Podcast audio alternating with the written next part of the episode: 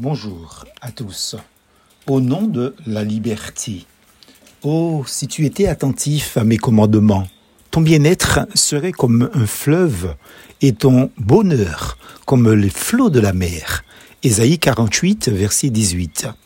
Cette méditation a volontairement plusieurs connotations en rapport avec le présent, subséquemment, donc le temporel, ensuite deux futurs liés par deux perspectives, mais elle est surtout spirituelle, donc éternelle avant tout.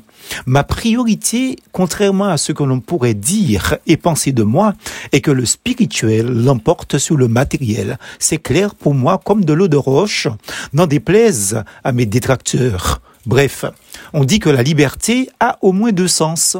Le premier, c'est la situation d'une personne qui n'est pas sous la dépendance de quelqu'un, entre parenthèses, opposée à l'esclavage, la servitude, ou qui n'est pas enfermée, c'est-à-dire opposée à la captivité. Deuxième sens, la possibilité, le pouvoir d'agir sans contrainte, l'autonomie quoi. Par exemple, la liberté de décision, d'action, d'expression. Quand j'étudie la Bible, je comprends que le désir de Dieu a toujours été que nous, les hommes, connaissions cette liberté-là, ce bien-être abondant, tout comme les eaux d'un fleuve, un bonheur pareil à la mer dans sa splendeur. Bref, que l'on soit libre de nos choix, et oui, c'est ce que Dieu veut. Or, il est évident que d'une manière générale, nous les hommes sommes bien souvent loin de ce désir d'émancipation, donc du bonheur que Dieu veut pour nous. Qu'est-ce donc qui peut s'opposer au désir de Dieu? Précisons ce détail d'une importance considérable. Dieu n'a pas créé des automates, mais des êtres libres. Dieu voulait des vis-à-vis pour que l'amour, qui ne peut se satisfaire, se manifester que de liberté, soit le lien qui l'unisse à ses créatures. Quelqu'un a dit ceci, je cite, Il appartient à l'âme de décider d'elle-même. Le grand mystère que constitue la liberté de la personne, c'est que Dieu s'arrête devant elle. Fin de citation.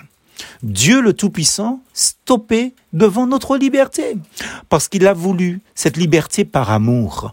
La liberté est notre dignité, c'est elle qui nous différencie des animaux, elle qui nous mérite le nom d'humain. Mais bien sûr, cette liberté est redoutable. Qu'en avons-nous fait? Qu'en faisons-nous? Elle nous sauve ou elle nous perd temporellement, mais aussi éternellement. Dans les deux cas, Dieu ne nous contraindra pas à croire en lui, à le prendre au mot, à accepter sa grâce en Jésus-Christ. Il ne nous forcera pas à aimer le style de vie qu'il nous propose et à y obéir pour notre bonheur. Mais n'empêche, il reste notre seule source de bonheur présent, temporel et à venir, éternel. Il nous appartient à nous seuls d'en décider. Regarde, je mets aujourd'hui devant toi la vie et le bien, ou la mort et le mal. Je prends aujourd'hui à témoin contre vous le ciel et la terre. J'ai mis devant toi la vie et la mort, la bénédiction et la malédiction. Choisis la vie afin de vivre, toi et ta descendance, en aimant l'Éternel ton Dieu, en lui obéissant et en t'attachant à lui. Oui, c'est de lui que dépendent ta vie et sa durée. Deutéronome 30, versets 15, 19 et 20. Plus force en Jésus.